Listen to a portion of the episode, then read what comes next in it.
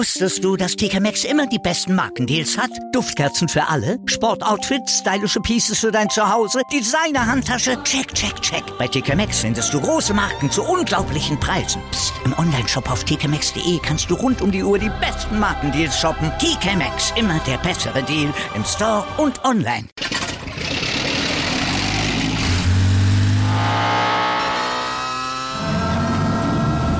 Von 0 auf 100. Aral feiert 100 Jahre mit über 100.000 Gewinnen. Zum Beispiel ein Jahr frei tanken. Jetzt ein Dankeschön, rubbellos zu jedem Einkauf. Alle Infos auf aral.de. Aral, alles super.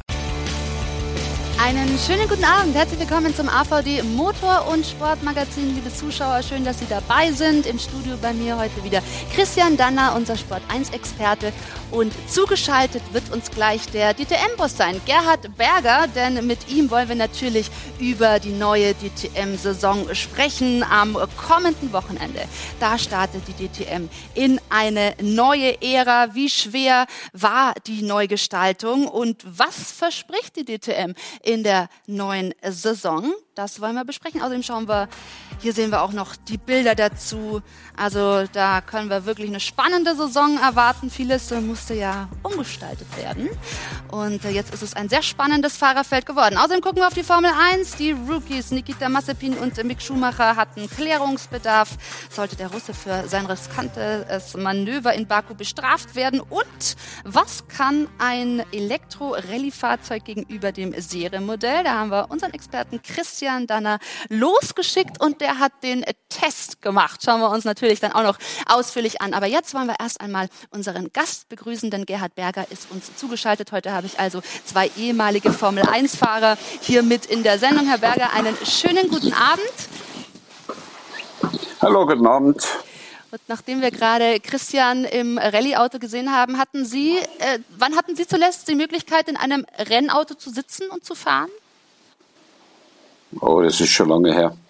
Äh, ich habe nach meiner Karriere immer wieder ein bisschen klassische Rennen gefahren, aber auch das habe ich dann irgendwann äh, nicht mehr gemacht. Aus zwei Gründen. Erstens habe ich wenig Zeit gehabt und das zweite war einfach, dass man halt immer ein bisschen Gefahr läuft, dass man sich wehtut und ich will mir eigentlich nicht mehr wehtun. Und gerade diese klassischen Rennen sind ja dann doch äh, am Ende des Tages harte Rennen, äh, allerdings mit wenig äh, Sicherheit, mit wenig Schutz die alten Autos äh, haben meistens äh, irgendwelche Aluminiumchassis, die dann äh, sie ziemlich stark verformen. Und äh, ja, also ich habe das Thema eigentlich an den Nagel gehängt. Und vor allem haben Sie ja eine Aber der Christian, der Christian macht ja das noch fleißig. Der Christian, Christian, der Christian immer wieder traut er sich, ne? Hält Christian. immer wieder die Flagge hoch. Ja, ja, nein, nein, also wenn man das so gern macht und wenn man, ja, sagen wir, fit ist und das vernünftig äh, organisiert macht. Äh, mein lieber Freund Bernhard Laber hat Gott sei Dank ein paar McLaren in der Garage stehen und die werden wir immer wieder mal ausführen. Da haben wir schon geplant, im September gehen wir nach Paul Ricard und werden dort wieder fahren. Ja, wenn man mal Benzin aber, im Blut hat, dann. Aber Christian, Christian, ich weiß nicht, ob du das gesehen hast, aber es war ja heuer oder jetzt vor kurzem gerade dieses klassische Rennen in Monte Carlo, wo der Jean Alesi ja, mit ja. dem Ferrari unterwegs war. Und da habe ich mir das Video angeschaut und, und ich habe den Jean getroffen und, und da habe ich eigentlich nur den Kopf geschüttelt, dass er das nicht immer so drauf hat, aber hat er toll gemacht. Ja. Na, das habe ich natürlich auch gesehen, habe mich ja, natürlich köstlich amüsiert. Was da aber, alles so passieren kann. Aber einmal kurz, bevor wir in den Anekdoten schwelgen, wollen wir die Zuschauer auch noch abholen und einmal ein paar ähm, Eckdaten zu Ihrer Karriere noch äh, mitgeben, lieber Herr Berger. Also erfolgreicher Formel-1-Fahrer von 1984 bis 1997, 210 Mal in der Königsklasse gestartet, gemeinsam mit Ayrton Senna für McLaren gefahren und zehn Siege hat er geholt, zweimal den dritten Platz in der Gesamtwertung und nach der aktiven Rennkarriere war er dann Motorsportdirektor, Formel 1 Teamchef, ist äh, heute Unternehmer und Vorsitzender der DTM und damit also der Mann, der für die Neugestaltung dieser tollen Motorsportserie verantwortlich ist. Das also noch mal kurz ähm, als Eckdaten zu Ihrer Karriere, Herr Berger. Und es geht nächstes Wochenende endlich los. Die DTM startet in die neue Serie. Wie geht's Ihnen Ihnen da? Ist das jetzt eine Erleichterung oder sind Sie da nochmal doppelt angespannt? Weder noch. Man hängt da so im Tagesgeschäft. Es sind jeden Tag sind neue Themen zum Abarbeiten. Man, man, man hat fast keine Zeit, darüber nachzudenken, was als, was als gut laufen kann und was als nicht gut laufen kann. Aber natürlich, man weiß, nächste Woche geht's los. Äh, man weiß, dass noch einige Themen sind, äh, die noch vor uns stehen. Es sind noch viele Hürden, die zu nehmen sind. Aber ich freue mich, weil es ist immer so, wenn dann mal der Sport losgeht, wenn Resultate reinkommen, wenn, äh, wenn man dann wirklich wieder ins Geschehen eingreift, ist was anderes als wie diese monatelange Vorbereitungszeit. Ja, und ich kann mich erinnern, Sie waren letztes Jahr bei uns auch zugeschaltet in der Sendung und da war eben alles noch in der Organisationsphase, dieses ganze Mammutprojekt. Jetzt äh, haben Sie da also äh, eine tolle Serie auf die Beine gestellt. Wie intensiv war der ganze Weg bis dorthin? Was war so die größte Herausforderung? Ja, da hat es viele Herausforderungen gegeben und es war auch wirklich hart und viel Knochenarbeit dabei. Ähm, ich glaube, das erste war mal eine, eine gute Mannschaft zusammenzuhalten äh, doch mit einer ein bisschen unsicheren Zukunft äh, in die Arbeit zu gehen. Und, äh, und äh, das ist einmal schon sehr gut gelungen. Wir haben wirklich äh, unsere Kernmannschaft zusammengehalten.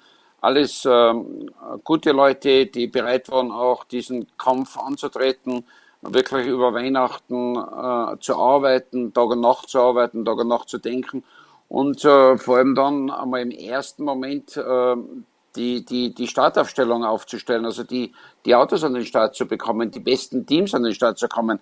Weil unser Anspruch war natürlich bei den Fahrern sowie bei den Teams wirklich die Profi an den Start zu bekommen und, und da wiederum in Europa die Besten.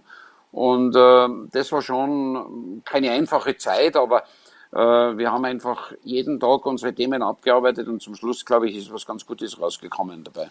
Warum war Ihnen der DTM, halt die DTM-Rettung, würde ich fast schon sagen, so wichtig? Denn die Serie stand ja kurz vor dem Aus. Naja, die Serie, glaube ich, hat in der ganzen Laufbahn, also in diesen fast 40 Jahren, äh, so, so, so etwas schon immer wieder oder schon öfters überstehen müssen. Und auch dieses Mal war es halt wieder sehr viel Gegenwind. Und nachdem ich eingestiegen bin, nach ein, vor einigen Jahren, äh, war ich nach kurzer Zeit begeistert, was über 30 Jahre da in Deutschland entstanden ist. Also Hans-Werner Aufrecht und dann auch die, die Hersteller, Mercedes, Norbert Haug, alle, die da so in, in, in Jahr für Jahr äh, mitentwickelt haben, mit aufgebaut haben, haben wirklich die beste Serie in Europa, die beste Motorsportserie in Europa gebaut. Und, äh, und das ist ein starkes Asset. Und ich, ich bin einfach der Meinung, dass einerseits die, das deutsche Land mit der, mit der ganzen äh, Automobilindustrie so eine, eine Plattform braucht und andererseits die vielen, vielen Fans, die aufgebaut worden sind über diese Jahre, die, die muss man bedienen und die kann man nicht einfach, einfach so sagen, okay, und jetzt sperren wir sie wieder zu und, und dann sperren wir sie wieder irgendwann einmal auf.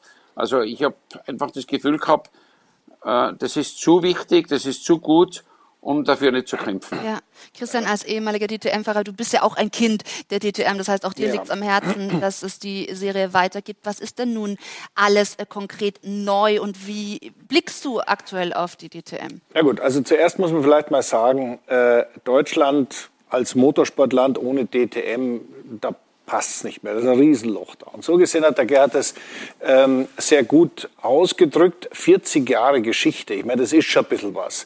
Und ähm, ich bin mein erstes DTM-Rennen gefahren 1988 und da war es alles sehr bunt. Da gab es unglaubliche Persönlichkeiten, die diese Serie gegründet haben. Da hat die, der Burkhard Bovensiepen von Alpina hat da dazugehört. Da hat äh, Hans-Werner Aufrecht natürlich äh, dazugehört, äh, damals von Mercedes. Da gab es also viele Leute, die hatten eine Vision. Mhm. Und das hat auch funktioniert. Das ist dann geworden. Das ist gewachsen, größer geworden, hat sich verändert natürlich im Laufe der Jahre. Aber es ist die Nummer eins Serie in Deutschland sowieso und als Turnwagenserie oder als Motorsportserie ganz sicher auch in Europa. Und jetzt die, die äh, Entwicklung, die jetzt stattgefunden hat, war, erstens mal muss man versuchen weiterzumachen, zweitens muss man versuchen, ja, wie machen wir denn das? Und da kannst du erst einmal im Kopf kratzen und überlegen, ja, aber mit welchen Autos fahren wir denn jetzt? Ja? Und da muss man natürlich einmal hinausschauen in die Welt der Reglements. Was gibt's? Was kann man, mit welchen Autos kann man da unter Umständen antreten? Denn äh, die, die muss es ja irgendwie auch geben auf dem Markt. Also du kannst ja nicht sagen, ich hätte es gern so oder so oder so. Das ist schon mal recht schwierig. Und dann hat der Gerd natürlich eines richtig gesagt. Da dürfen natürlich nicht irgendwelche Leute da so ein bisschen Rennerletz machen, sondern es müssen schon die Top-Profis sein, weil das ist das, was der Fan innerhalb der letzten 40 Jahre ja auch gewöhnt war. Das sind die Besten. Und das ist, glaube ich, auch das Schwierigste gewesen äh, für ihn und sein Team, das auf die Reihe zu kriegen. Und da, äh, ich meine, wir sind hier im AVD, ja. Motor- und Sportmagazin. Ohne ein AVD hätte es da keinen Ausrichter. Und dann braucht das, das zieht alles äh, unglaubliche Kreise. Und also ich beneide ihn nicht, äh, ja, dass er da so viel arbeiten muss. Ja.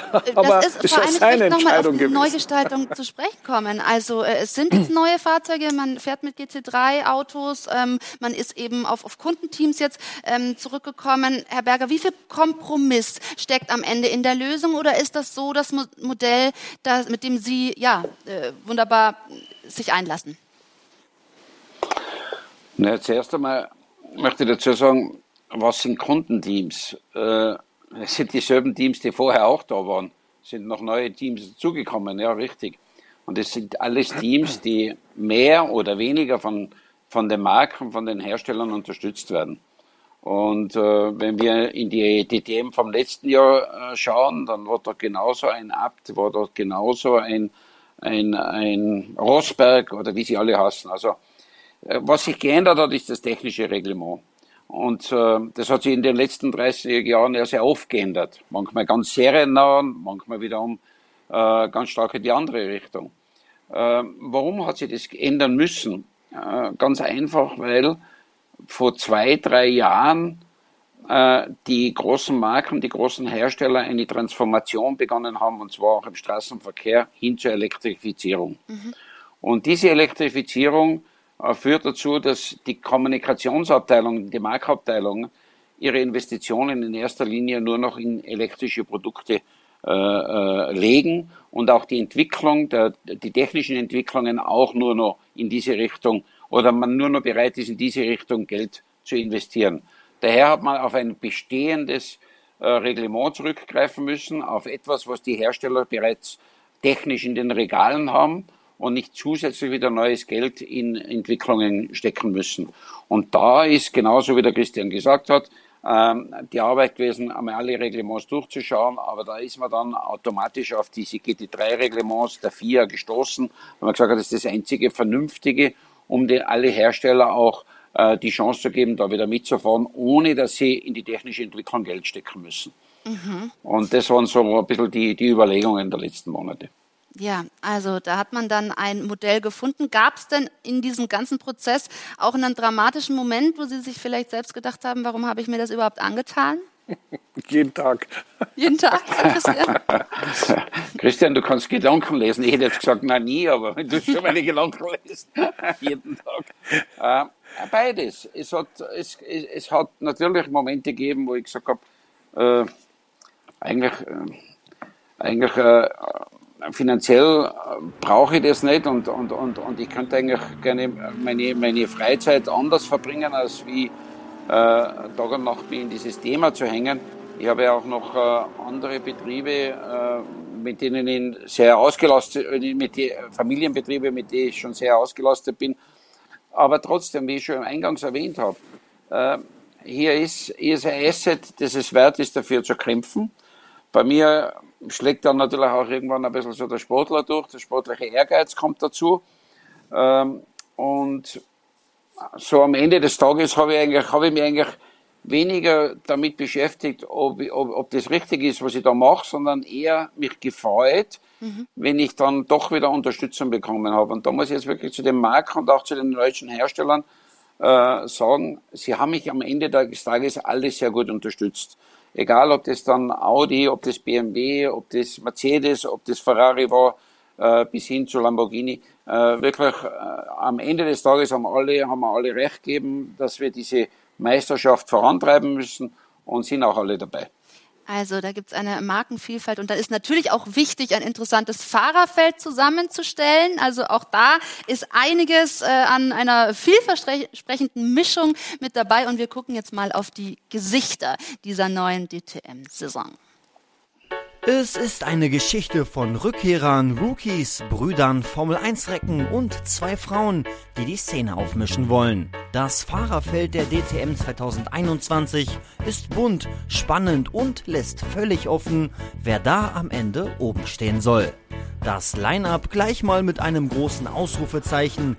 Alex Alben, letztes Jahr noch der Kampf um Siege in der Formel 1, jetzt DTM-Rookie.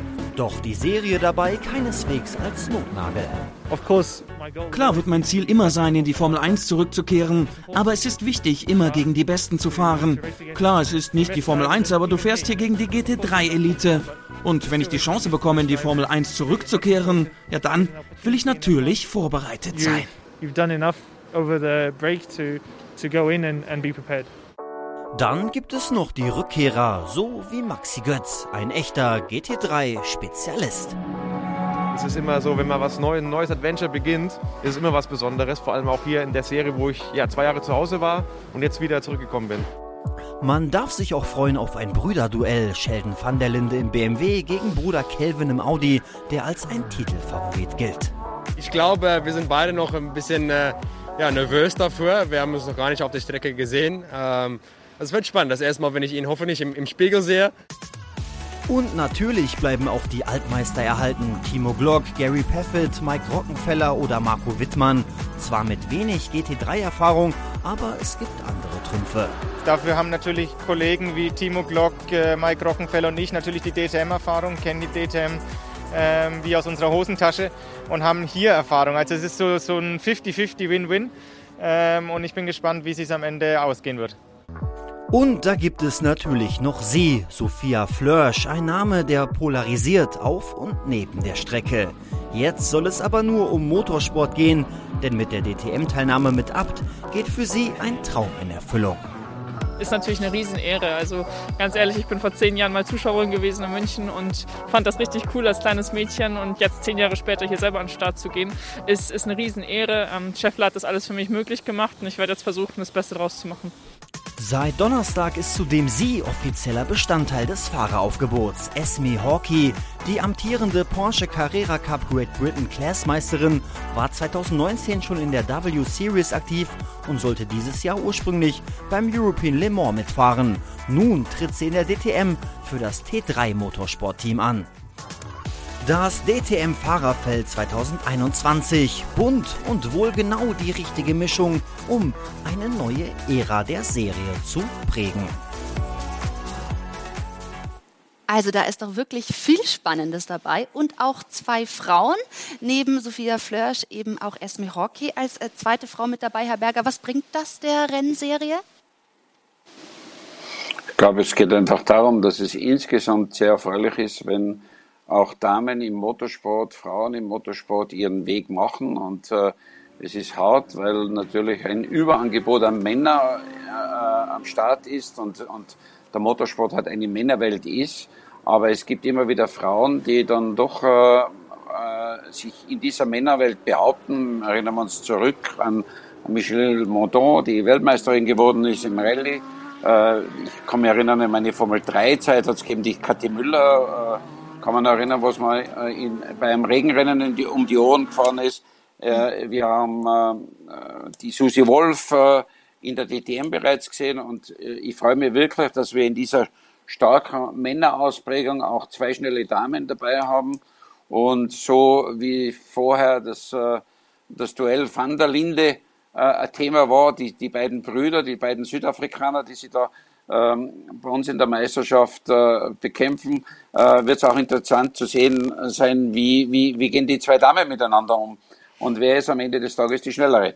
Also ich glaube, es ist einfach wichtig, dass wir eine, eine Mischung haben von, von Internationalitäten, von unterschiedlichen Internationalitäten, von unterschiedlichen Erfahrungswerten, so wie wir vorher gesagt haben, ein Albon, der aus der Formel 1 kommt, ein Lawson, der äh, Formel 2 Rennen momentan gewinnt und in die Formel 1 will. Ein Wittmann, der schon äh, alle Meisterschaften bei uns gewonnen hat. Äh, mhm. Und noch einige Meister dazu. Äh, und die beiden Mädels und so weiter. Also wir haben da eine, eine Mischung, die einerseits von den von, den, von der Herkunft und von der Professionalität und vor allem aber auch vom Talent extrem hoch angesiedelt ist. Wir haben aber auch von der Internationalität her ganz eine tolle Sache, ganz eine tolle Mischung dabei. Und das war natürlich auch ein ganz wichtiger Teil unserer Aufgabe. Wir müssen die DTM internationalisieren. Wir müssen ein bisschen internationaler werden. Das ist einfach die Anforderungen auch von den, von den äh, Sponsoren, von den von den äh, Herstellern, die, die dort teilnehmen. Und äh, wir haben es ja. wirklich geschafft. Ich glaube, wir haben, ich glaube, wir haben zwölf Nationen am, am Start. Ja, also wirklich, das ist sehr bunt zusammengewürfelt, Christian. Ich würde auf einen Aspekt dann trotzdem nochmal eingehen. Die beiden Frauen, ist da, besteht die Gefahr, dass die dann eben hauptsächlich miteinander verglichen werden, wie in so einer eigenen Bubble? Nein, nein, das, also das ist natürlich untereinander, ist das sicher. Das, ist ja ganz klar, ein klarer Wettbewerb. Aber ähm, ganz grundsätzlich haben die beide ja durchaus Motorsporterfahrung. Also die sind ja nicht aus Zufall da hineingeschneit. Und äh, es sind beides Profis. Also das sind jetzt nicht irgendwie äh, Mädels, die jetzt einmal geschaut haben, wie man am besten mit dem Rennauto fährt, sondern das sind etablierte Profis. Und äh, ich, ich glaube, die kommen da nicht nur einfach irgendwie mit, sondern die, die, die sind ein fester Bestandteil äh, dieser Meisterschaft. Und das Schöne für den Zuschauer ist natürlich, ähm, das ist jetzt nicht so, dass die da irgendwo stattfinden, sondern das ist schon alles sehr zum Anfassen. Aber, und das finde ich so gut äh, gelöst und so gelungen, äh, man will ja nur wohin, wo es auch attraktiv ist. Also wenn da irgendwie der, der, der Nobody neben dem Kenny sitzt, das interessiert keinen Menschen. Aber wenn das etablierte Persönlichkeiten sind und eine Sophia Flörsch ist in Deutschland absolut ein Top-Name, da brauchen wir gar nicht drüber reden. Und ähm, wie die Hockey das macht, wissen wir noch nicht, aber auch spannend, da kann man mal hingehen. Und das finde ich halt so schön, dass man da nicht nur sieht, ja, da fahren halt irgendwelche irgendwo irgendwie, sondern das ist greifbar, das ist sichtbar, das ist zu fassen und es sind auch alles Leute, äh, wo eine schöne Story zu erzählen. Ich meine, der, der, der ja. Teamkollege von Albon ist ein Typ, der will jetzt unbedingt über die DTM in die Formel 1 kommen. Ja, so ist es. Äh, natürlich, herrlich, da will sich auch jeder zeigen, aber das ist natürlich auch, Herr Berger, in Ihrem Sinne, da ein Fahrerfeld zusammenzustellen, das natürlich auch, ja, sag ich mal, prominente Köpfe beinhaltet. Ein Jensen Button hat dann am Ende nicht teilnehmen können. Welche Absagen mussten Sie dann mit einstecken noch? Wen hätten Sie gerne noch dabei gehabt? Also der Jensen Button wollte immer nur mit dem Team, mit seinem Team kommen. Er hat zu mir gesagt, vielleicht äh, würde er mehr Gastrennen fahren, ja. Aber gar keine Absagen. Ich, ich glaube, bei uns haben sie diese Leute, die Teams angemeldet, äh, die Fahrer, die, die Teams haben die Fahrer dann mitgebracht und für die Fahrer ist die DTM die Königsklasse in der, im Turnwagensport. Genau. Haben Sie dann selbst auch ähm, Einfluss nehmen können? Also waren Sie dann viel am Telefon im Gespräch und haben auch mitgesteuert, welche Fahrer dann da sozusagen ja mit einbezogen werden? Nein, also natürlich äh, bin ich in dieser Fahrerwelt zu Hause. Ich kenne die alle aus meiner früheren Zeit und auch aus meiner DTM-Zeit. Und natürlich, äh, vielleicht hat es den einen oder Anruf gegeben, wo er gesagt hat, du glaubst du, dass das so eine gute Sache ist bei dem Team oder bei dem Team? Und dann habe ich vielleicht einmal irgendwo meinen Kommentar abgegeben. Aber eigentlich ist es Aufgabe der Teams, ihre Fahrer zu nennen und ihre Fahrer zu bekommen. Aber die Teams wissen natürlich, dass das die härteste Meisterschaft ist, die es gibt und dass sie den besten Fahrer brauchen. Sonst haben sie keine Chance, weil wenn der andere, äh, das andere Team mit einem Albon oder mit einem Lawson unterwegs ist, dann brauche ich einen Buffett, um dort äh, mitzufahren oder, oder einen Wittmann oder einen Timo Glock. Also das ist ganz klar, dass die Teams, die da reinkommen und die ja doch mit ein bisschen höheren Budgets arbeiten müssen, weil unsere Meisterschaft ist natürlich am, am Ende des Tages auch nicht nur die, die, die beste, sondern ist auch die teuerste da will man natürlich schon äh, von vornherein die Weichen so stellen, dass man eine Chance hat, um die Meisterschaft zu gewinnen. Wie siehst du das Fahrerfeld aufgestellt, Christian? Ja, perfekt. Da kann man eigentlich gar nicht mehr recht viel mehr sagen.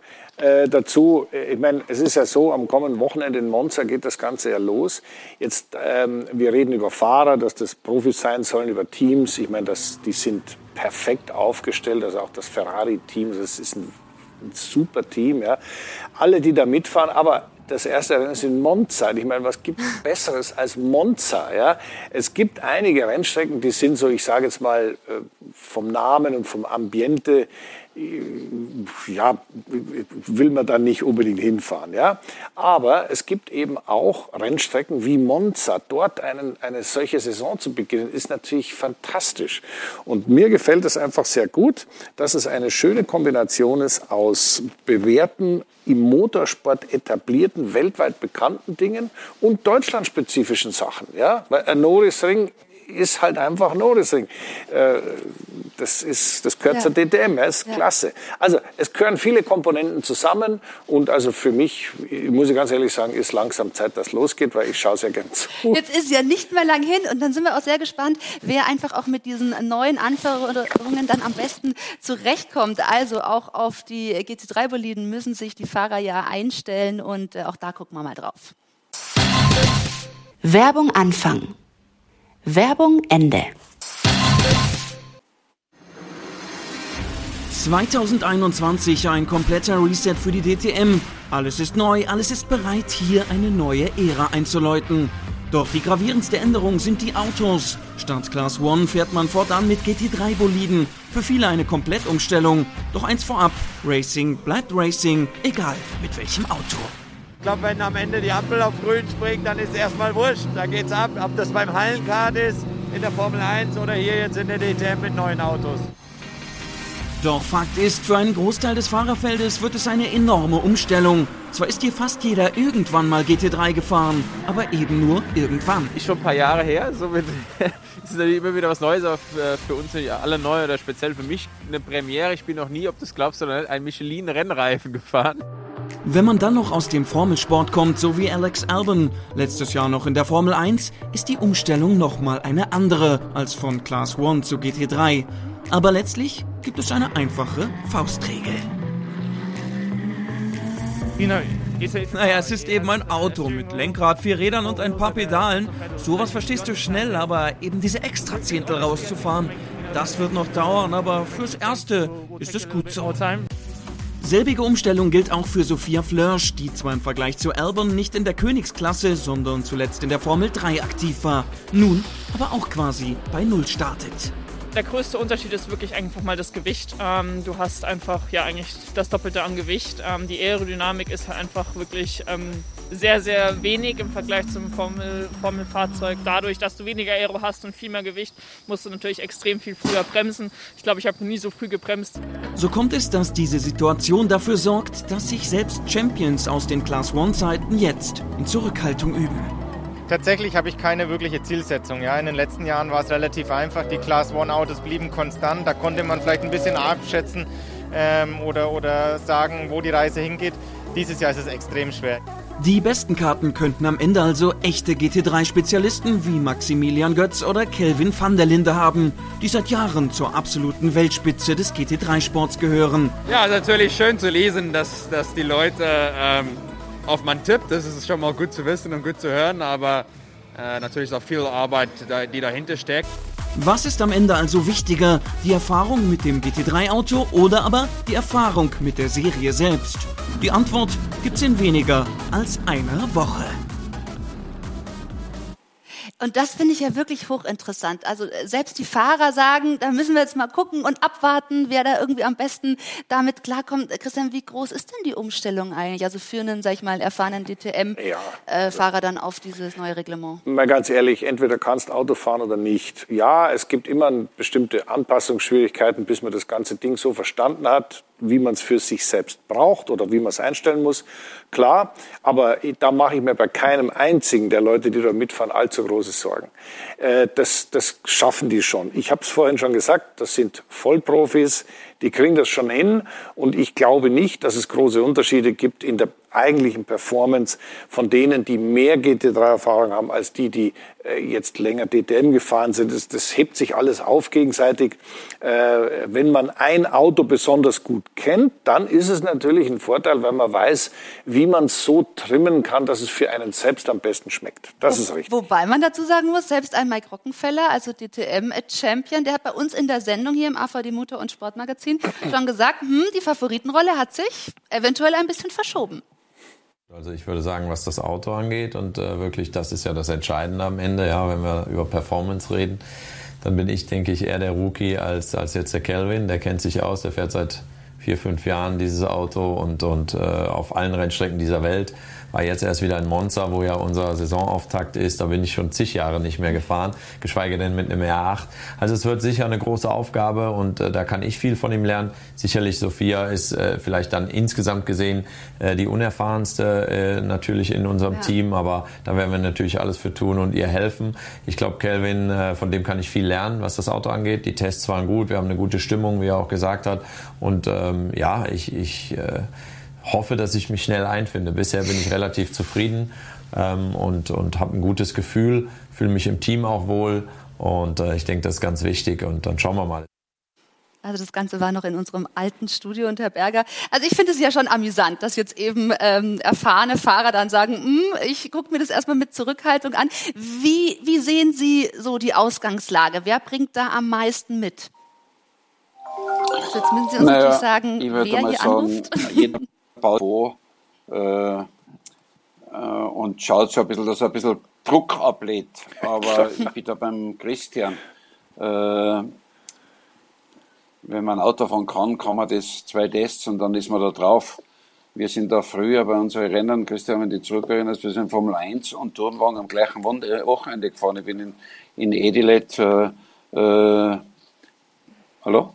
Ja, ja. Ja, wir hören Sie noch gut. Ja, ja. Mhm. Äh, ich bin in Edilet äh, Vormittag äh, Turnwagen äh, gefahren und Nachmittag Formel 1 gefahren. Und natürlich mit einem Formelauto bremst man später, das ist klar, es ist leichter und mit dem äh, Turnwagen dafür äh, handelst du einen Drift besser und so weiter. Aber das ist ja der Spaß am Rennfahren. Man will ja nicht immer nur ein, mit einem Fahrzeug fahren und sie nur an ein Fahrzeug gewöhnen. Also ich glaube, dass die Burschen alle momentan äh, ein bisschen unsicher sein, natürlich. Aber am Ende des Tages wird also Rockefeller äh, beim ersten Rennen in Monza schon voll auf Touren sein. Also ich merke schon, ich habe von Ihnen beiden jetzt eben auch verstanden, da gibt es dann keine Ausreden. Als Rennfahrer hat man damit klarzukommen, oder Christian? Ja, das sowieso. Entschuldigung, aber ähm, es ist so, ich bin auch Formel 1 und parallel DTM gefahren das war Wochenende für Wochenende. Und äh, als ich dann äh, einige Jahre später bei Alfa Romeo gefahren bin, war mein Teamkollege der Giancarlo Fisichella. Und der Giancarlo hat genau das Gegenteil gemacht. Er ist DTM gefahren auf dem Weg in die Formel 1 und hat halt parallel mit Minardi Formel 1 gefahren. Also ein, für einen Rennfahrer, und da ist der Rockenfeller auch ein sehr gutes Beispiel, gibt es nichts Schöneres als äh, auch mal so die, die, die Welt des Motorsports erleben und zu schmecken, ja, weil es gibt auch andere Autos, die toll sind zu fahren. Klar, ein Formel 1 und Formel 1 brauchen wir nicht drüber reden, das ist die, die, die Spitze, das ist das Erste, was es gibt. Aber die ganzen anderen, die es da noch so gibt, die man gerne fährt, ja, die muss man schon mitnehmen. Aber wenn man schon mal Profi ist, dann fährt man damit und ein richtig guter Fahrer kann sich da äh, drauf einstellen. Äh, klar, ein bisschen üben, aber das, das schaffen die schon. Ja, und die mögen natürlich auch die Herausforderung, ist klar. Und trotzdem fällt auf, dass GT3 Experten doch äh, bei den Tests herausgestochen haben. Ein Maxi Götz, der da die beste Testzeit auf dem Lausitzring hingelegt hat im ähm, HRT-Team von Hubert Haupt. Beide waren auch bei uns in der Sendung und haben schon eine äh, kleine ja, Kopfansage gemacht. Denk mal, wir sind seit Jahren erfolgreich in, in der GT3 unterwegs mit, mit, den, mit den Leuten, die da zusammenarbeiten, Ingenieure, Maxi als Fahrer, Vincent Abril, der auch letztes Jahr bei uns in der GT Endurance schon gefahren ist und richtig schnell ist. Ähm, ich glaube, wenn die Einstufungen ähm, in der DTM von den verschiedenen Herstellern ähm, gut ausgewogen sind, dann haben wir mit unserem Auto auf jeden Fall eine Chance, um Siege zu fahren und vielleicht am Schluss auch um die Meisterschaft. Ähm, ich bin jetzt neu auch beim Team. Wir sind alle neu in dieser Serie und oder ich kenne die Serie schon, aber in dem Format eben noch nicht. Und am Ende muss man sich jetzt einspielen und uns äh, ordentlich vorbereiten, dass wir wirklich wie der Hubert sagte, von Anfang an vorne mitkämpfen und ich glaube, ähm, das Package ähm, haben wir. Ähm, aber am Ende weiß man nie, wo man, wo man landet. Aber wir wollen schon versuchen, unser Bestes zu geben. Und ich glaube, der Anspruch ist von uns allen, die in diesem neuen Team ähm, dabei sind, ob das der Ingenieur ist, ähm, der Teambesitzer, der Hubert und, und ich als Fahrer oder auch Vince, der, der auch schon sehr viel Erfahrung mitbringt, ähm, wollen wir vorne mitmischen und wirklich mal so ein Timo Glock und Gary und wie sie alle heißen, Rocky mal ähm, vielleicht schon mal ein bisschen am Anfang zeigen, wer, wer der Chef im Ring ist. Ja, Herr Berger, wer ist denn nun der Chef im Ring? Ihr Neffe fährt ja auch mit Lukas Auer und äh, dem haben Sie schon gesagt, also der soll mal schön um die Meisterschaft mitfahren. Das heißt, wie sehen Sie denn so das Favoritenfeld? Glaube, jetzt hängt einmal kurz unsere Verbindung. Das werden wir gleich nochmal aufbauen. Ja gut, dann, dann, darf dann, der Christian äh, übernehmen. Dafür ja, haben wir dich Also ja wie sehe ich das Favoritenfeld? Das ist ja Gott sei Dank sind ja alles Favoriten und das wird sich ganz, ganz äh, unterschiedlich entwickeln. Ja. Ähm, das Schöne ist der offene Ausgang und wir haben es hier mit den Besten zu tun, die es gibt auf diesem Gebiet. Und deswegen wird dann nicht immer einer dominieren und vorne wegfahren, auf gar keinen Fall. Und jetzt ist er wieder da. So, jetzt ist Gerhard Berger wieder. Dein Favorit wollen wir wissen. Favorit, Gerhard. ja, wir hatten schon drüber gesprochen. Maxi Götz hat ja äh, sich da eben einiges ausgerechnet. Wir wissen aber auch, dass Sie Ihren Neffen auch vorne sehen. Lukas Auer, der soll da mal schön um die Meisterschaft mitfahren. Also, wie sehen Sie es aufgestellt? Also, ich glaube, man kann momentan überhaupt noch nicht sagen, wer da dann am Ende die Nase vorne hat. Für mich wäre es als Promoter wäre super schön, wenn die Meisterschaft bis zum letzten Rennen, bis zur letzten Kurve gehen würden und idealerweise noch fünf Fahrer Meister werden können. So wünscht man sich eine Meisterschaft. Wir müssen jetzt einfach einmal zwei, drei Rennen abwarten. Es kommt ja, es kommt ja nicht nur auf die Fahrer drauf an, es kommt ja auch auf die Marke drauf an, es kommt ja auch auf die Teams drauf an. Also das ist ja schon immer ein Zusammenspiel von verschiedenen Faktoren. Aber ich glaube, dass so Maxi Götz, äh, Lukas Auer, äh, die haben alle das Zeug, um die Meisterschaft mitzufahren.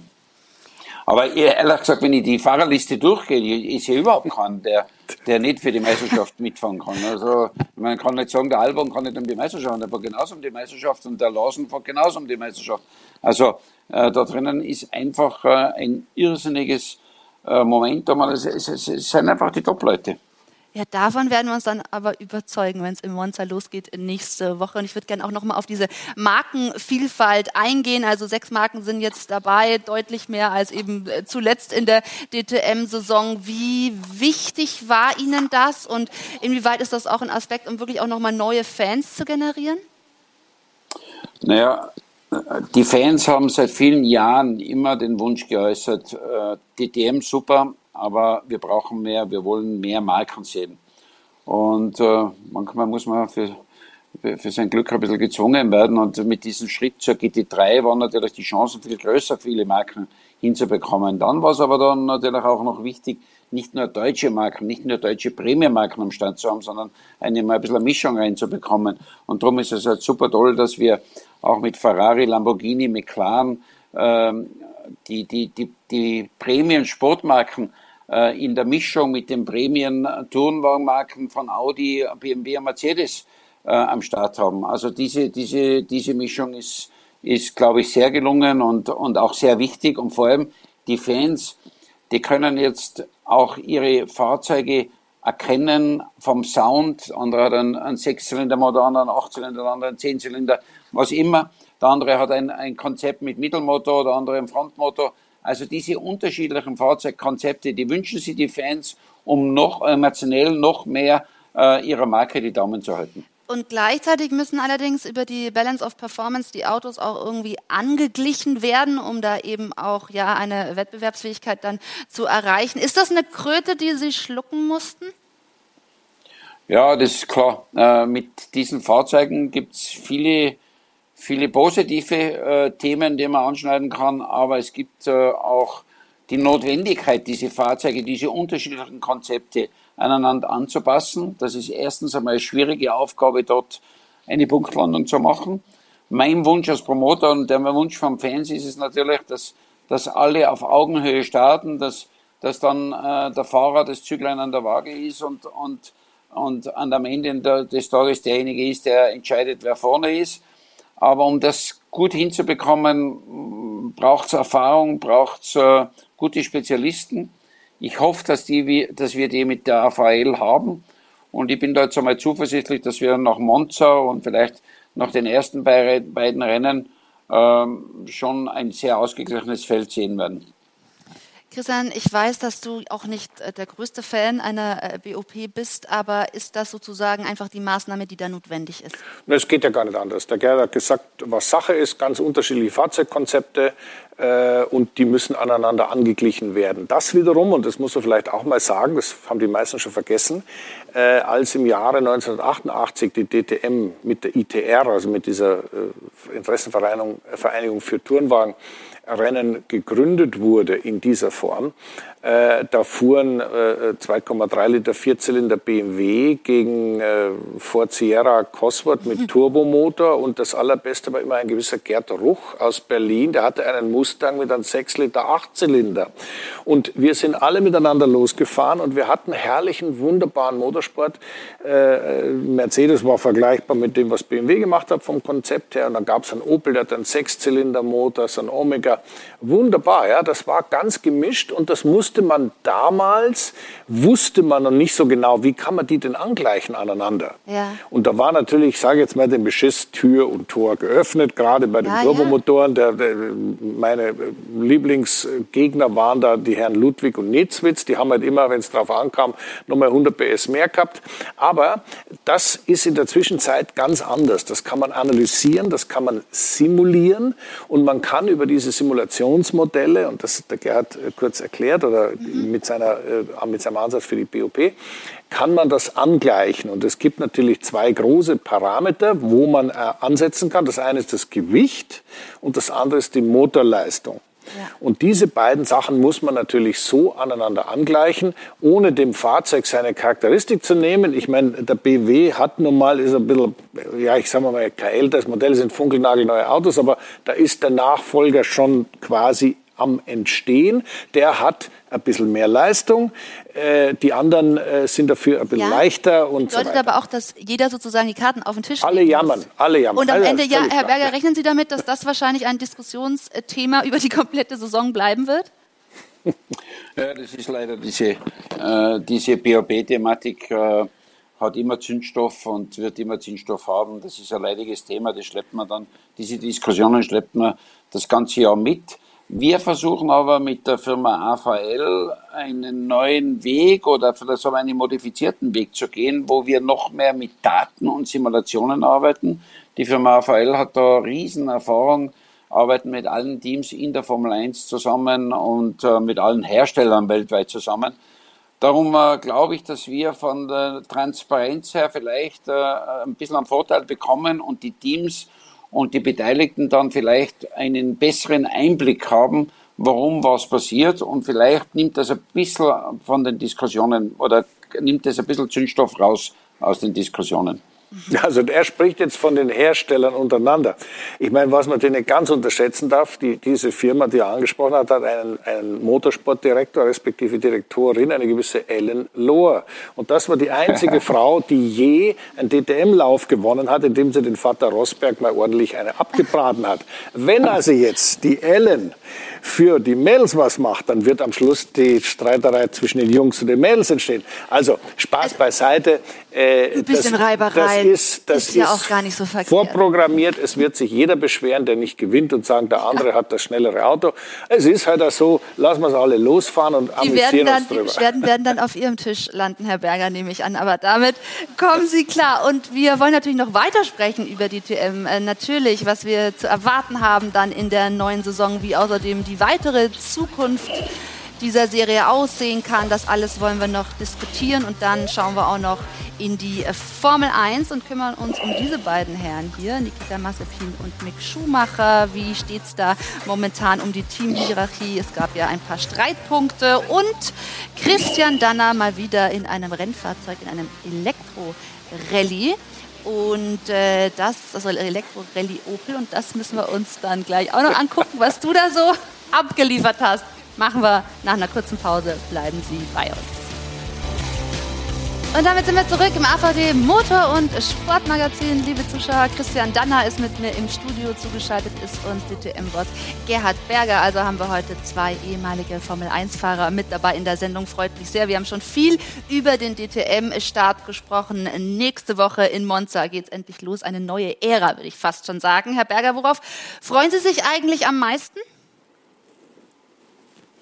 Ich freue mich einfach, dass die Saison losgeht. Ich freue mich einfach, dass wir uns wieder auf den Sport konzentrieren werden und dass wir wieder über Rennen sprechen werden und dass wir über Fakten reden und, und äh, nicht über Vorbereitungszeit. Also es ist immer egal, ob man Formel 1 macht, ob man DTM macht oder sonst was macht. Es ist einfach toll, wenn der Wettbewerb wieder losgeht. Jetzt kann man natürlich sagen, Sie haben die eine Aufgabe erfüllt. Sie haben die DTM äh, neu formiert, dass sie überleben kann. Wie sieht Ihre Arbeit jetzt aus? Naja, da gibt es noch viele Hürden, die wir noch zum Schaffen haben. Wir haben äh, jetzt einmal, wie gesagt, die Pflicht erledigt und äh, äh, wir sind immer noch mitten in der Pandemie. Wir, wir gehen nach Monza wieder, haben wieder keine, keine Zuschauer, keine Fans. Ähm, es ist nach wie vor so, dass, dass das gesamte Thema noch nicht stabil genug ist. Aber das ist nicht nur die DTM, sondern es sind auch die anderen Motorsportserien. Natürlich äh, hoffen wir alle, dass wir nach zwei, drei Rennen jetzt wieder so weit sind, dass wir wieder zurückkehren zur Normalität mit Fans. Aber wir glauben auch, dass die Fans, dass das nicht wieder von 0 auf 100 marschieren wird, sondern dass das eine ganze Zeit brauchen wird, wieder, bis wir wieder 50.000, 60.000 Leute an der Strecke sehen. Und äh, daher gibt es da noch viele Themen, die uns in diesem Jahr äh, belasten werden und die zu nehmen sind. Aber wir nehmen die, die Hürden so, wie sie kommen. Ja, und wir freuen uns natürlich erstmal auf den Saisonstart und trotzdem blicken wir jetzt schon mal ein bisschen voraus und überlegen, wo kann die Zukunft der DTM liegen. Also ist das jetzt momentan eine Übergangsversion? Wo sehen Sie die DTM in einigen Jahren? Na, es ist keine Übergangszeit, sondern das ist die jetzige DTM äh, mit dem technischen Reglement, wie sie ist. Aber was die DTM natürlich auch machen muss, ist die Langfristzukunft äh, im Auge behalten bzw. einleiten. Und das ist ganz klar, die eine Transformation einleiten, einleiten in die Elektrifizierung. Äh, wenn wir Motorsport äh, in der Zukunft äh, betreiben wollen, brauchen wir auch moderne elektrische Fahrzeuge als Produkt auf der Plattform. Wir brauchen auch Nachhaltigkeit auf der Plattform in Form von wie gehen wir mit der Batterieladung um? Wie gehen wir mit äh, der Logistik um? Wie gehen wir, wie kommen die Fans zur Rennstrecke? Wie, wie können sie dort lad, äh, Batterie laden? Wie, können, wie, wie geht man mit, den, mit dem äh, Abfall um? Also da gibt es viele Themen, an denen man heutzutage nicht mehr vorbeischauen kann, die man angehen muss. Und das ist eine, eine, eine wichtige Aufgabe und das ist eine, ein wichtiges Thema. Aber wir kennen das von jedem Sponsorgespräch, wir kennen das von jedem Gespräch mit den, mit den Herstellern. Äh, die Transformation in die Zukunft muss auch der Motorsport hinbekommen. Was wir machen wollen, ist, wir sind dabei, ein, ein elektrisches Produkt aufzusetzen, also einen elektrischen Turnwagen, der hoffentlich die Spielchen alle spielt, die sich ein Motorsportfan erwartet. Und äh, dann kann er da bei uns äh, beide, äh, beide Sachen äh, sehen. Er kann sehen die GT3-Fahrzeuge, die Verbrennungsmotoren, er kann sehen die Elektromotoren mit, äh, mit, mit Leistung bis zu, im Qualifying bis zu 1200 PS, also richtige äh, Monsters. Wir haben da auch schon ein Demo-Fahrzeug bereits äh, letztes Jahr in Hockenheim einmal vorgeführt, wird heuer auch wieder passieren. Also der, der, der Fan kann sich dann irgendwann entscheiden, äh, was gefällt ihm, was gefällt ihm nicht. Ja. Aber wir können an dem Thema nicht vorbeischauen. Christian, das ist wohl so. Es ist eine Traditionsserie, du kennst sie sozusagen in der alten Form, aber der Motorsport muss sich auch in der Hinsicht weiterentwickeln? Ja, logisch, das ist ja nie anders gewesen. Man, man muss immer schauen, dass man up-to-date bleibt. Und wenn sich jetzt eine, eine Technologie breit macht, die nun mal elektrifiziert ist, dann muss man da ganz klar sagen, da muss man auch dabei haben. Den Fuß braucht man in der Tür. Äh, man muss abwarten zu sehen, wo die Entwicklung hingeht. Da gibt es natürlich jetzt zwei Bereiche. Das eine, wie der Gerhard richtig gesagt hat, der Fan muss natürlich schon entscheiden, was er sehen will. Mhm. Und auf der anderen Seite muss man natürlich eine Bühne auch so attraktiv gestalten, dass die, die mitspielen wollen, für jeweils ihr Produkt auch, ja, ich sage jetzt mal, ein Nischchen haben. Ob das äh, jetzt voll elektrisch wird, ob das äh, neue Technologien, Wasserstoff, was weiß ich, alles mögliche, es ist gerade dabei, sich da so ein bisschen zu formen. Ja. Im Moment das Realistischste, das Normale, was wir ja auch im Alltag bereits kennen, ist ein Full Electric Vehicle. Und wenn man das, äh, wie der Gerhard schön gesagt hat, als Monster bauen kann, dass richtig was vorwärts geht, ja, dann ist das eine sehr attraktive Sache. Warum nicht? Ja, was schiebt, ist wurscht. Hauptsache es geht vorwärts. genau. Äh, wäre es denn Ihr Wunsch, Herr Berger, wieder zurück zu einer Herstellerserie zu gelangen? wir können wissen, was eine Herstellerserie ist. Äh, wie definiert man das? Man, wir haben ja die Hersteller alle da, das sind ja die ganzen Marken sind ja da. Also äh, das ist die Frage, äh, wie viel unterstützen diese Hersteller ihre Teams? Ähm, das kann einmal ein bisschen mehr sein, einmal ein bisschen weniger sein. Mhm. Ich glaube, das ist nicht das Thema. Das Thema ist einfach, dass die Zukunft äh, wahrscheinlich in unserem, in unserem Alltag elektrische Autos sein werden. Und wenn das so ist, wenn das die Zukunft, die Antriebstechnologie der Zukunft ist, dann glaube ich auch, dass wir sie im Motorsport umsetzen müssen.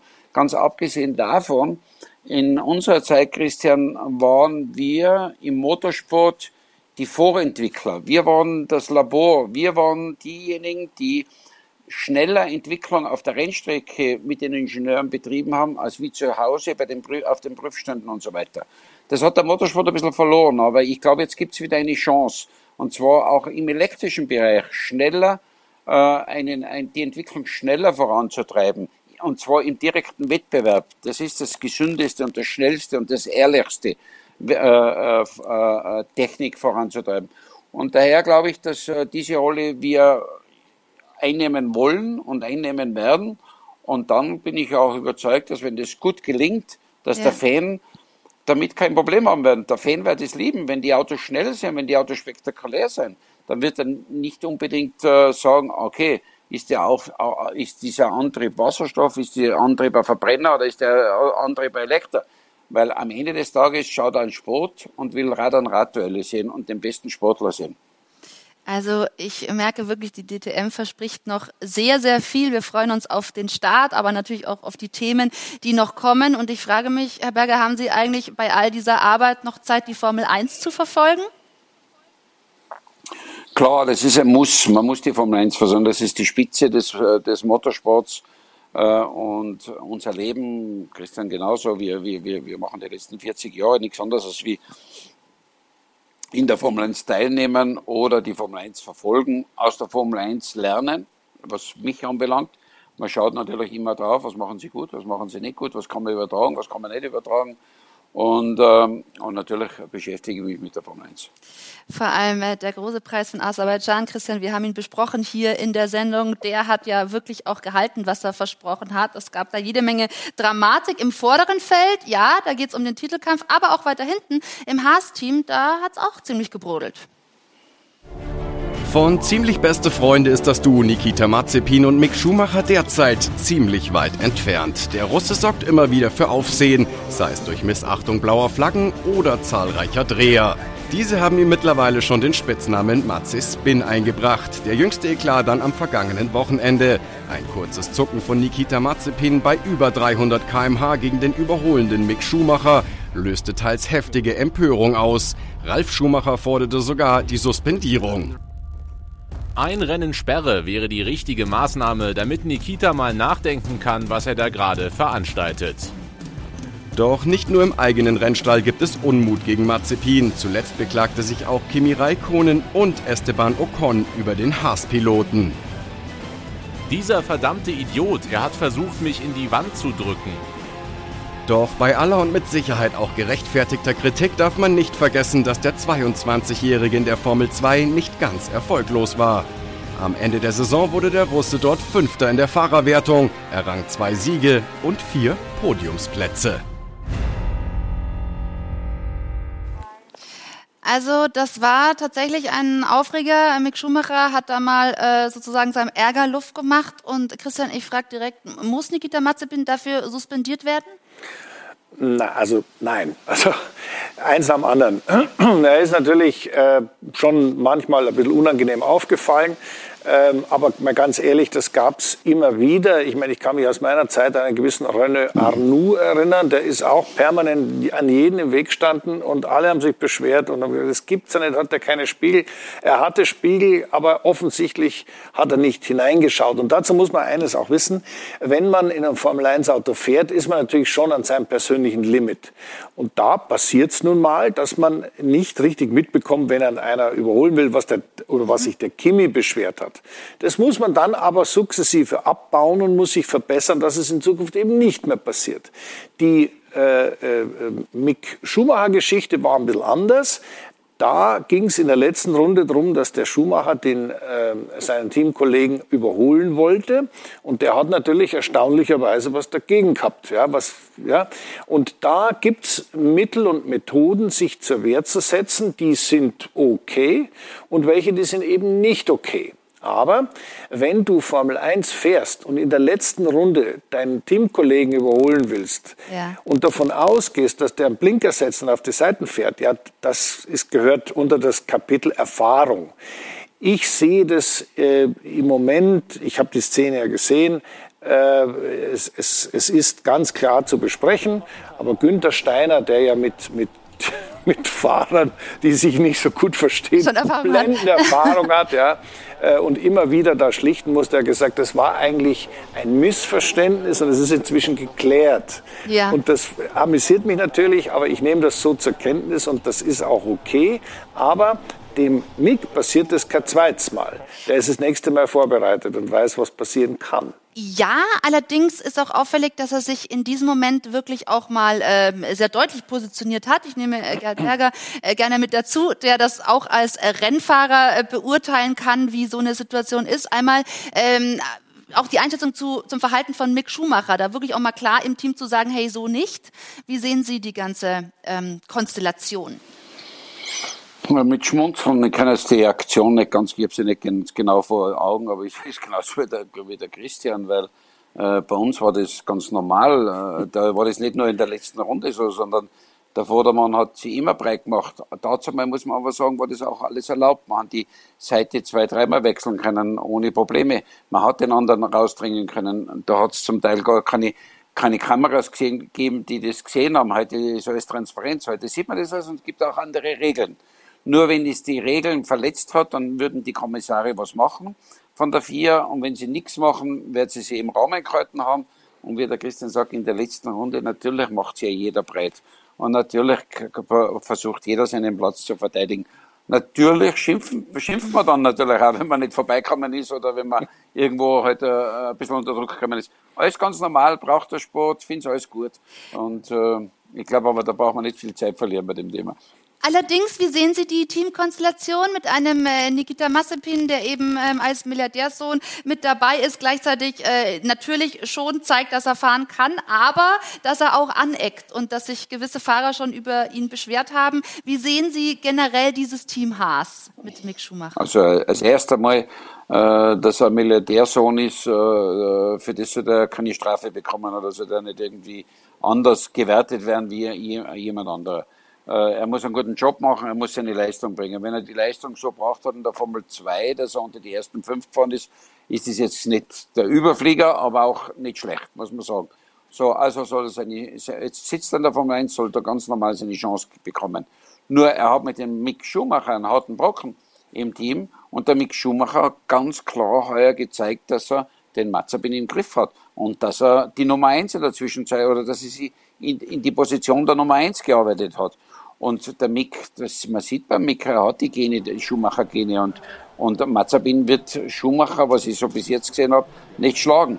Nichtsdestotrotz macht er trotzdem einen, einen ordentlichen Job und, und macht seine Fehler wie jeder im ersten Jahr. Vielleicht macht er ein bisschen mehr, aber ich glaube, man muss ihm schon eine faire Chance geben.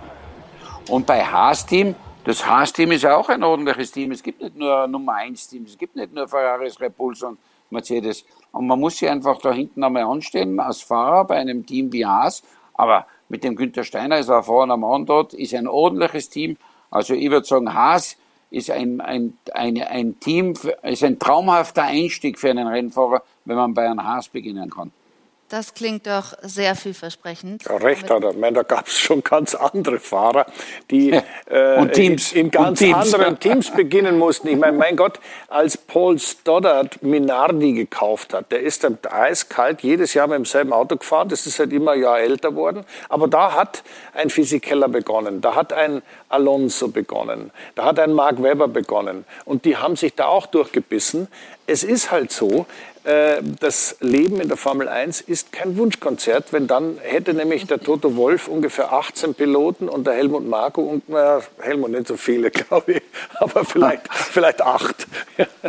Aber äh, die haben ja beide sehr gute Piloten. Ja, du das ja. ansprichst, auf die wollen wir nämlich auch gleich eingehen, wobei Toto Wolf natürlich die letzten zwei Wochen sehr bedauert. Also das äh, wollen wir uns gleich hier anschauen im AVD Motor- und Sportmagazin. Wie steht es denn um den Titelkampf? Wer ist momentan favorisiert und äh, haben noch weitere Themen für Sie, liebe Zuschauer? Ich würde vorschlagen, bleiben Sie unbedingt bei uns. Sie sehen auch noch Christian Danner hier. Äh, was, das ist auch sehr vielversprechend, finde ich, Christian. Wir gehen drauf Ja, also ein. ich Lenkrad habe in der Hand, aber Okay, ich glaube, du hast das Auto äh, heil gehalten. Und den Newsflash haben wir natürlich auch noch für Sie. Also Motorsport satt. Ich würde empfehlen, Sie bleiben einfach bei uns. Kurze Pause, AVD Motor- und Sportmagazin. Und damit sind wir zurück im AVD Motor- und Sportmagazin mit Christian Danner bei mir im Studio und Gerhard Berger, der uns zugeschaltet ist. Also zwei ehemalige Formel-1-Fahrer. Gerhard Berger aktuell auch DTM-Boss. Da haben wir schon viel drüber gesprochen. Jetzt wollen wir weiter bei der Formel 1 bleiben und uns mal mit dem äh, Titelkampf beschäftigen. Aber erstmal so ein bisschen die Vorausschau auf Le Castellet. Nächstes Wochenende. Was erwartest du, Christian? Ja, also ich erwarte ein, ein herrliches Rennwochenende, ja, weil äh, das, die Strecke ist ja wirklich sehr schön gelegen, ein bisschen eigenartiges Layout. Ähm, aber das ist, sagen wir mal, seit, äh, seit zwei Rennen mal wieder eine normale Rennstrecke und kein Stadtkurs mit normalen Asphalt, mit normalen Kurven. Und da werden wir mal sehen, wie sich das Feld dann so wieder aussortiert. Weil sowohl Aserbaidschan als auch äh, Monaco waren Kurse, die man jetzt mal nicht als Standard bezeichnen kann. Die Ja. waren äh, halt von der, von, auch vom Asphalt und also alles ein bisschen anders. Ja. Ja.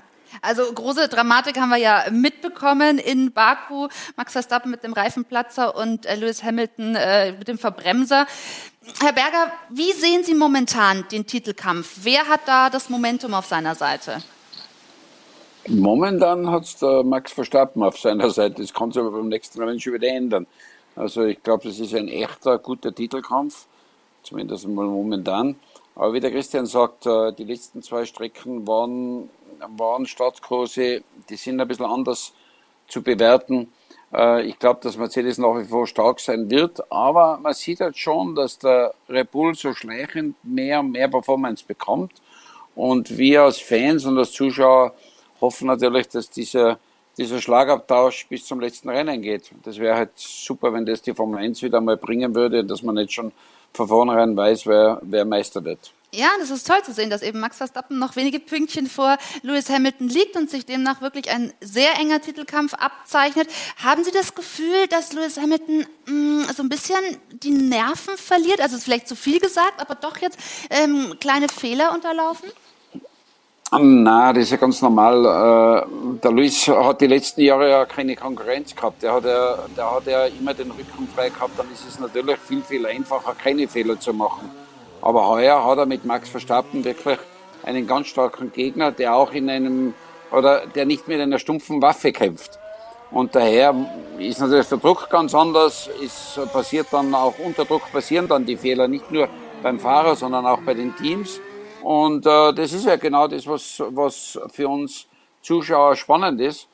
Und man muss sagen, der Max, äh, beim letzten Rennen hat er wirklich Pech gehabt, wenn äh, das waren natürlich wichtige Punkte, die er da noch einmal mitnehmen hätte können. Und dann wäre der Druck natürlich noch einmal größer gewesen. Aber man darf nicht vergessen, die Saison ist ja erst am Anfang. Da ist noch, noch so lange Zeit, um dass sich das Thema so oder so dreht. Also warten wir einfach mal ab. Allerdings muss man dazu sagen, also bei Mercedes ist man natürlich hochgradig unzufrieden mit den äh, letzten zwei Wochen. Wenn man da mal Toto Wolf hört, der spricht von einer Krise. Das waren Ja, die noch nie- Wochen, die ich als Teamchef erlebt habe. Herr Berger, Sie sagen, er hat noch nie eine Krise gehabt, deswegen äh, ist das jetzt eine Überreaktion? gehabt, weil das seine schwerste Zeit da muss ich schmunzeln, weil, weil, aber es ist wirklich so. Der Toto hat natürlich begonnen in der Formel 1 bei einem äh, exzellenten Herstellerteam mit Mercedes, aber er hat auch zusammen mit dem Niki ruckzuck das Team gedreht zu einem solchen, zu einer solchen Erfolgsstory, ähm, die, die, glaube ich, in der Formel 1 ganz selten da war. Und äh, das, da hat er wirklich einen hervorragenden Job gemacht, macht er immer noch, managt das Team hervorragend. Mein Gott, und es waren halt zwei Rennen dabei, die nicht ganz ideal gelaufen sind, aber da von einer Krise zu reden, glaube ich, ist ein bisschen jammern auf hohem Niveau.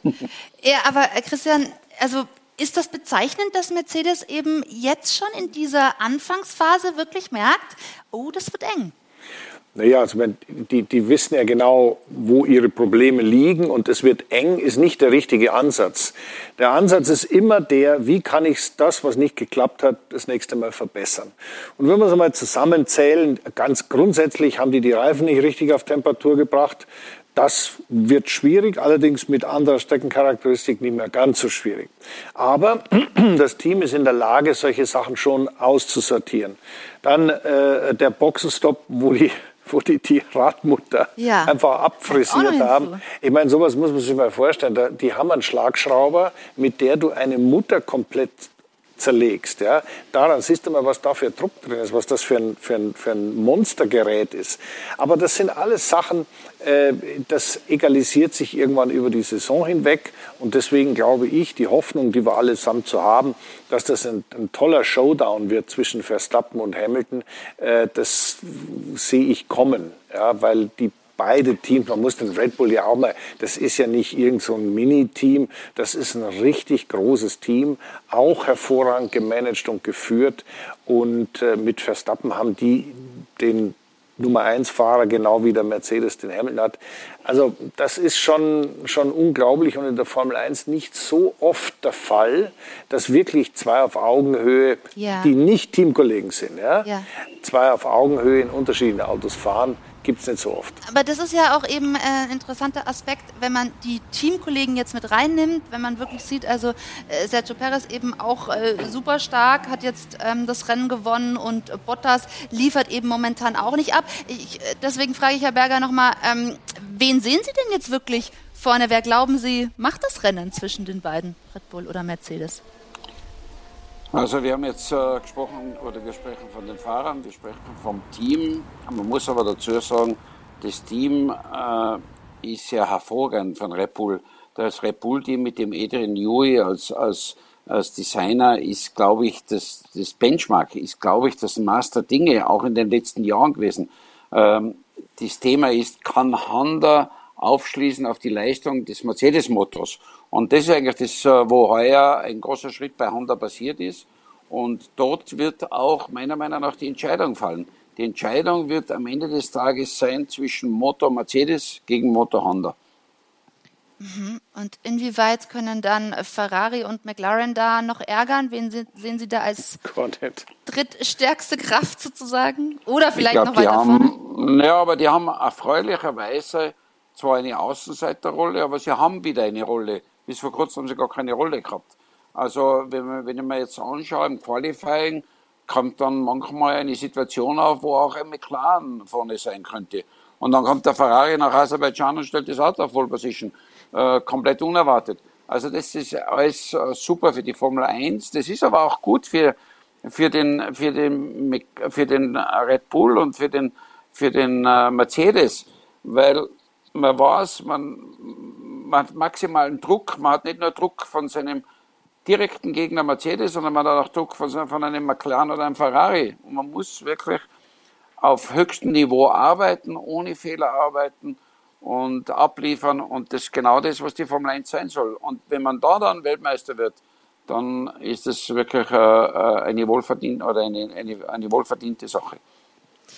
Herr Berger, wir sind äh, am Ende angekommen unseres langen Gesprächs heute Abend. Die Sendung geht noch ein bisschen weiter, aber wir dürfen Sie an der Stelle verabschieden. Natürlich mit den besten Wünschen für die neue DTM-Saison. Da freuen wir uns wirklich sehr drauf. Also nächste Woche geht's dann los in Monza und äh, Einzelheiten dazu natürlich auch auf sport1.de. Und wir ähm, sind da natürlich auch mit dem Update immer hier in unserer Sendung mit dabei. Und äh, ja, wenn Sie noch die Möglichkeit haben, die Formel 1 zu verfolgen, dann da natürlich auch viel Spaß und immer gerne hier wieder bei uns in der Sendung, oder Christian?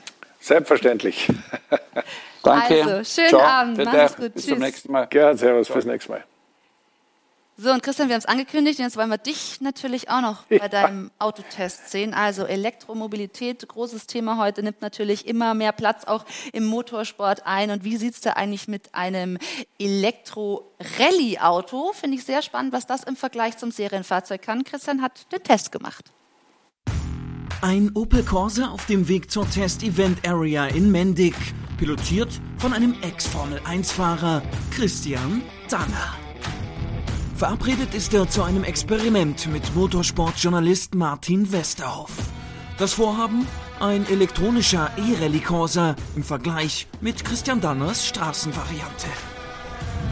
Hey, Servus Martin. Christian. Hallo, alles klar? Ja, mit was bist du denn gekommen? Also ob du es glaubst oder nicht, ein Opel Corsa, 130 PS, aber deiner schaut ein bisschen interessant aus. Ja, der hat auch 130 PS, ist aber elektrisch und aus dem äh, E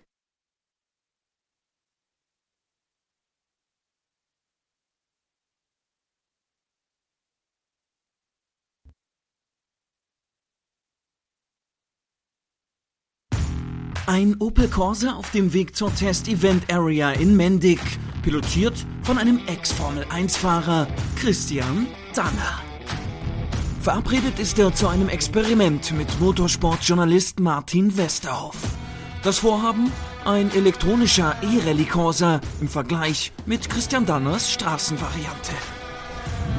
Hey, Servus Martin. Christian. Hallo, alles klar? Ja, mit was bist du denn gekommen? Also ob du es glaubst oder nicht, ein Opel Corsa, 130 PS, aber deiner schaut ein bisschen interessant Ja, der hat aus. auch 130 PS, ist aber elektrisch und aus dem äh, E-Rallye Cup. Schauen wir mal, was der kann. Ja, ich bin überzeugt, dass meiner wahrscheinlich mehr Performance hat als deiner, aber du kannst mich ja eines Besseren belehren, ja, mit deinem Autochen hier. Schauen wir doch mal. Ja, schauen wir mal. Also gleich zur Sache, zwei Autos, zwei Welten. Oder etwa doch nicht? Zeit für eine erste Probefahrt.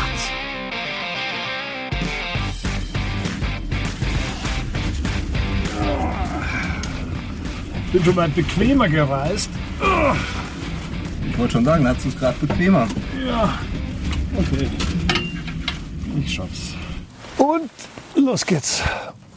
Eieieiei, jetzt. Das ist wie beim Straßenauto und geh rein.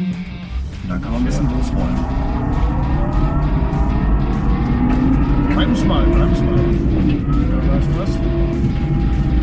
Schlecht. Freihof hat dann gerade auch. Was ist das da? Schauen wir mal.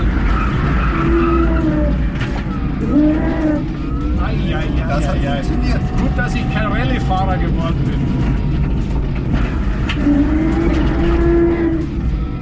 Ich glaube, jetzt fahren wir nochmal darüber und dann lässt du mich mal ran. Ja, gerne. Bin mal gespannt, was der Profi sagt. So ein Ex-Rennfahrer hält es dann eben doch nicht lange als Beifahrer aus. Fahrertausch, sich selbst ein Bild machen. Also jetzt ich. Eieiei. Also auf der Seite fühle ich mich wohler.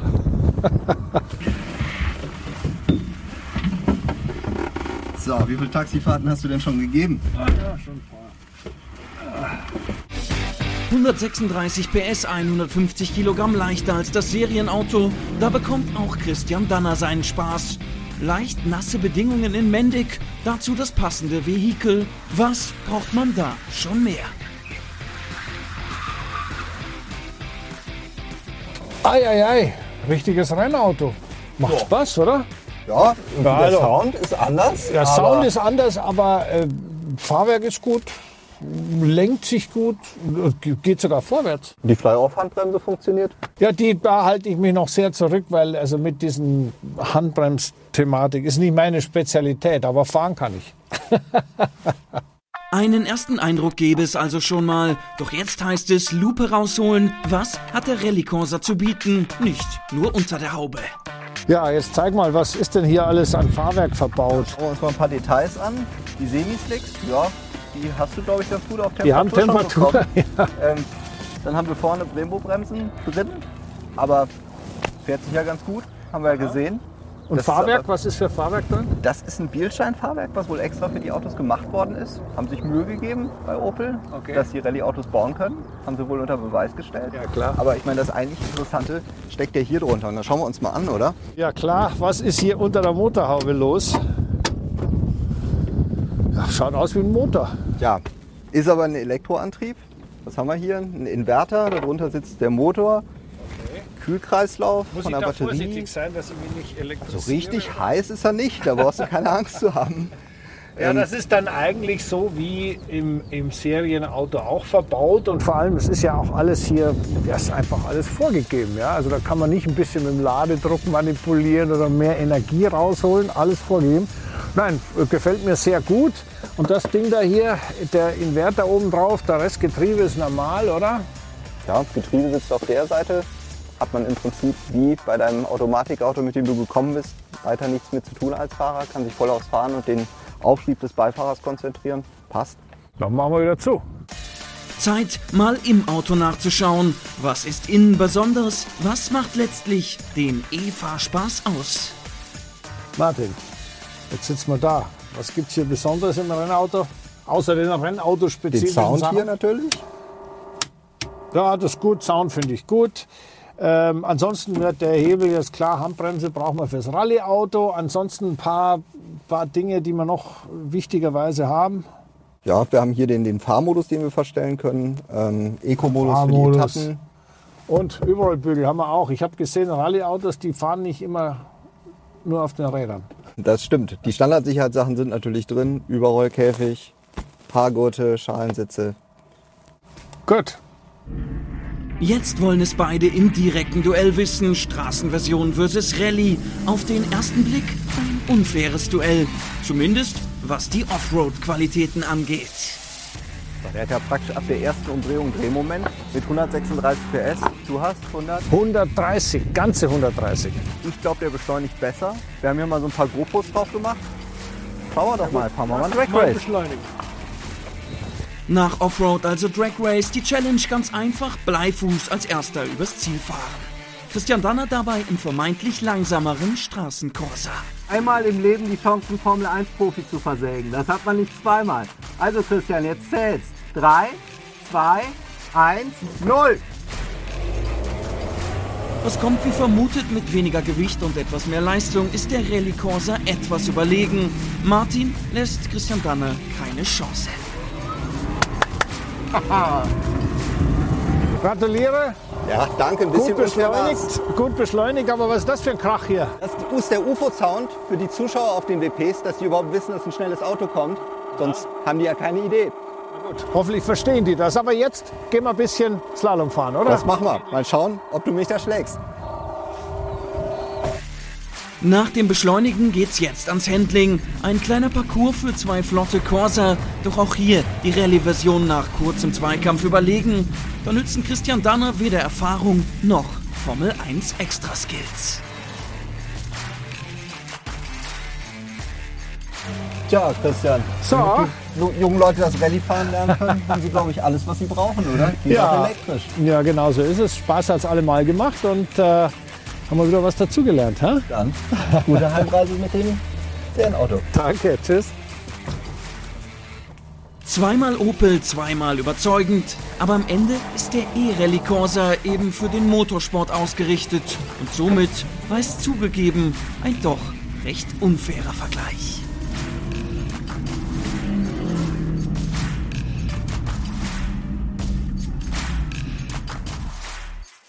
Oh, Christian, was macht das mit deinem Rennfahrerstolz, dass du da den kürzeren ja. gezogen hast? Also zuerst muss ich sagen, ich war nicht der, der mit dem Auto durchs Gras gefahren ist, obwohl das dem Auto eigentlich ja nichts ausmacht, ist ja ein Rallye-Auto. Äh, das macht überhaupt nichts, weil das sehr spannend war, mal sowas zu sehen. Ich meine, ein, ein, ein Fahrwerk, ähm, der Volker Stritzek, der das Auto mitentwickelt hat, äh, hat da einen sehr guten Job gemacht. Das ist ja immer eine sehr, sehr schwierige Sache, so ein Auto gut abzustimmen. Ähm, und deswegen hat es mich jetzt nicht gewundert, dass man da, das ist nicht Benziner, ist schlechter wie, wie äh, Elektrik. Es ist nur Rennauto, ist schneller als Nicht-Rennauto. Das ist eine alte, eine alte Weisheit. Das stimmt, aber ein Rallyefahrer äh, meinst du nicht mehr, dass das noch Also ich werde es nicht mehr schaffen und ich meine, das Auto hat einen, einen großen Erfolg äh, feiern dürfen mit Max Reiter, einem AVD Young Talent. Äh, der ist nämlich Dritter geworden beim ersten Einsatz. Also obwohl ich mit dem Ding also da so rumgeeiert bin. Immerhin, habt das nicht geschrottet? Nein, wir haben es weder geschrottet noch langsam gemacht. Also hier auch von meiner Seite großes Kompliment, äh, äh Gratulation. Ähm, das ist eine, ein, ein schöner Cup da, der läuft und deswegen habe ich mich natürlich sehr gefreut, dass ich jetzt quasi in einem Podestauto im Nachhinein gesehen Richtig. gefahren bin. Wunderbar. Genau. Und äh, der Soundeffekt, der wird dazu geschaltet? Ja, das ist halt oft so, dass äh, ähm, Elektrofahrzeuge haben ja eigentlich nur Reifengeräusche. Also das ist ja, das, die machen auch einen riesen Krawall, weil die Abrollgeräusche ja recht hoch sind. Aber äh, man hat sich dazu durchgerungen, ihnen irgendeine Art Space Sound zu verpassen. Ähm, denn wenn man ein Auto nicht hört, ist es ja. eine Gefahr. Und ja. das ist im Motorsport natürlich letztendlich auch so, aber auch ein Service-Thema natürlich. Wenn da irgendwas ja, egal wie, auf jeden Fall klingt und kommt, ist es leichter zu erfassen, als wenn es noch gar nichts klingt. Sehr gut. Also, es hat auf alle Fälle nach sehr viel Spaß ausgesehen.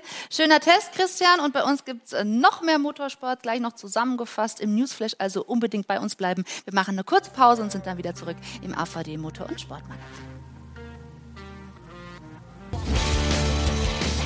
Und damit sind wir zurück im AVD Motor- und Sportmagazin, wie immer am Sonntagabend. Christian Danner ist mit mir im Studio und wir wollen natürlich jetzt noch auf den Motorsport im Allgemeinen blicken und haben die wichtigsten Meldungen für Sie zusammengefasst im Newsflash. Toyota Doppelsieg in Portimao. Im 8-Stunden-Rennen von Portimao der WEC konnte das Toyota Gazoo Racing Team einen Doppelsieg einfahren. Für eine kuriose Szene sorgte Ex-Formel-1-Pilot Kamui Kobayashi, der sich bei der Einfahrt in die Boxengasse verschätzte und ein Schild aus dem Weg räumte. Nur mit Mühe konnte der Japaner einen Crash verhindern, für Platz 2 reichte es am Ende trotzdem. Rang 3 sicherte sich das Team Alpine 11 Matmut. Die Zusammenfassung des Rennens können Sie im Anschluss an das Porsche GT-Magazin auf Sport 1 sehen. Neuer Williams-Teamchef steht fest. Der Geschäftsführer Jost Capito ist ab sofort auch Teamchef beim Traditionsrennstall Williams. Das gab das Team am Mittwoch bekannt. Der bisherige Teamchef Simon Roberts, der die Position von Claire Williams übernahm, verlässt das Team nach nur einem Jahr. Capito ist neben Andreas Seidel von McLaren der zweite deutsche Teamchef in der Formel 1. McLaren steigt in Extreme E ein. Zur Saison 2022 wird McLaren Racing mit vollelektrischen SUVs in der Extreme E an den Start gehen. Damit ist der Rennstall ein weiterer prominenter Name für die in 2021 an den Start gegangene Rennserie. Unter anderem treten auch die Formel-1-Weltmeister Lewis Hamilton, Nico Rosberg und Jensen Button mit eigenen Teams in der Premierensaison an. Das Ziel der Extreme E ist es, das Bewusstsein für die Umwelt zu schärfen. Also damit sind wir up to date. Wir haben mit Gerhard Berger heute äh, lange gesprochen, Christian, der DTM-Boss, ihr seid zusammen, äh, kennt auch aus der Formel 1 und aus diversen Rennserien jahrelang. Was war für dich halt so das Bezeichnende, was er gesagt hat? Naja, das Schöne ist zu sehen, das, was ich am wichtigsten fand, einfach, dass Gerhard Berger nach wie vor seine Einstellung zum Motorsport bewahrt hat. Ich meine, äh, das ist jetzt eine schwierige Aufgabe gewesen. Da, war sehr viel unternehmerisches Denken, Handeln und vor allem auch unternehmerischer Mut dabei sowas in, zu initiieren. Aber im Grunde genommen äh, ist es so, und ich kenne ihn halt gut genug, wir zwei, wir haben schon etwas zu geben auch. Ja, also wir, wir haben Motorsport ein Leben lang erlebt auf höchstem Niveau und hatten dabei auch sehr viel Spaß und Freude. Und äh, es ist jetzt so ein bisschen an der Zeit, dass man den Fans äh, das, was wir gelernt haben, auch wieder weitergeben kann. Da gehören nicht nur die Persönlichkeiten wie Max Mosley oder, oder, oder Bernie Ecclestone dazu, äh, sondern auch das rein Motorsportliche. Denn das kann schon, es muss nicht, aber es kann schon irgendwo ein bisschen auch verloren gehen. Und ich sehe da mit Gerhard sehr positiv in die Zukunft, denn er ist jemand, der einfach das, was den Motorsport ausmacht, mhm. immer geliebt hat. Und da geht es ja. mir ja auch nicht anders. Und sowas äh, in so einer schönen Meisterschaft dann äh, einem breiten Publikum ja, ja, fortzusetzen, das macht Spaß und ich glaube, das ist auch seine Hauptmotivation, das ist toll. Ja, also er hat die DTM neu aufgestellt, hat die DTM sozusagen äh, gerettet und die startet dann am kommenden Wochenende in Monza und dann gibt es auch wieder Formel 1. Christian, Le Castellet, was erwartest du da? Ja, Le Castellet, glaube ich, werden wir die Wiederauferstehung von Mercedes erleben, aber mit Max Verstappen, der überall dazwischen funkt und naja, dann schauen wir halt einmal. Dann schauen wir da mal. Und das werden wir hier natürlich dann im AVD Motor- und Sportmagazin wieder alles besprechen. Die Sendung gibt es auch als Podcast für Sie. Und jetzt geht es ja aber weiter mit Motorsport, mit dem Porsche GT-Magazin. Also bleiben Sie gerne dran und wir sagen Tschüss, danke Christian. Tschüss. Bis dahin.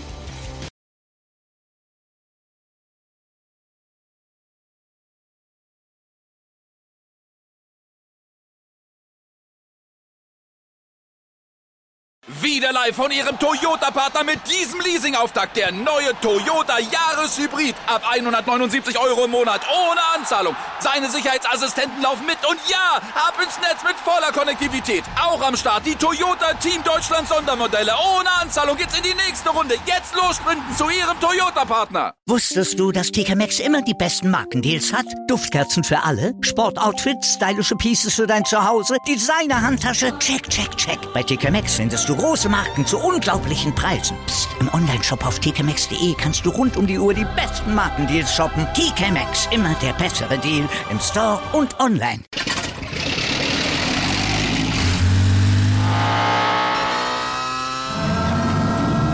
Von 0 auf 100.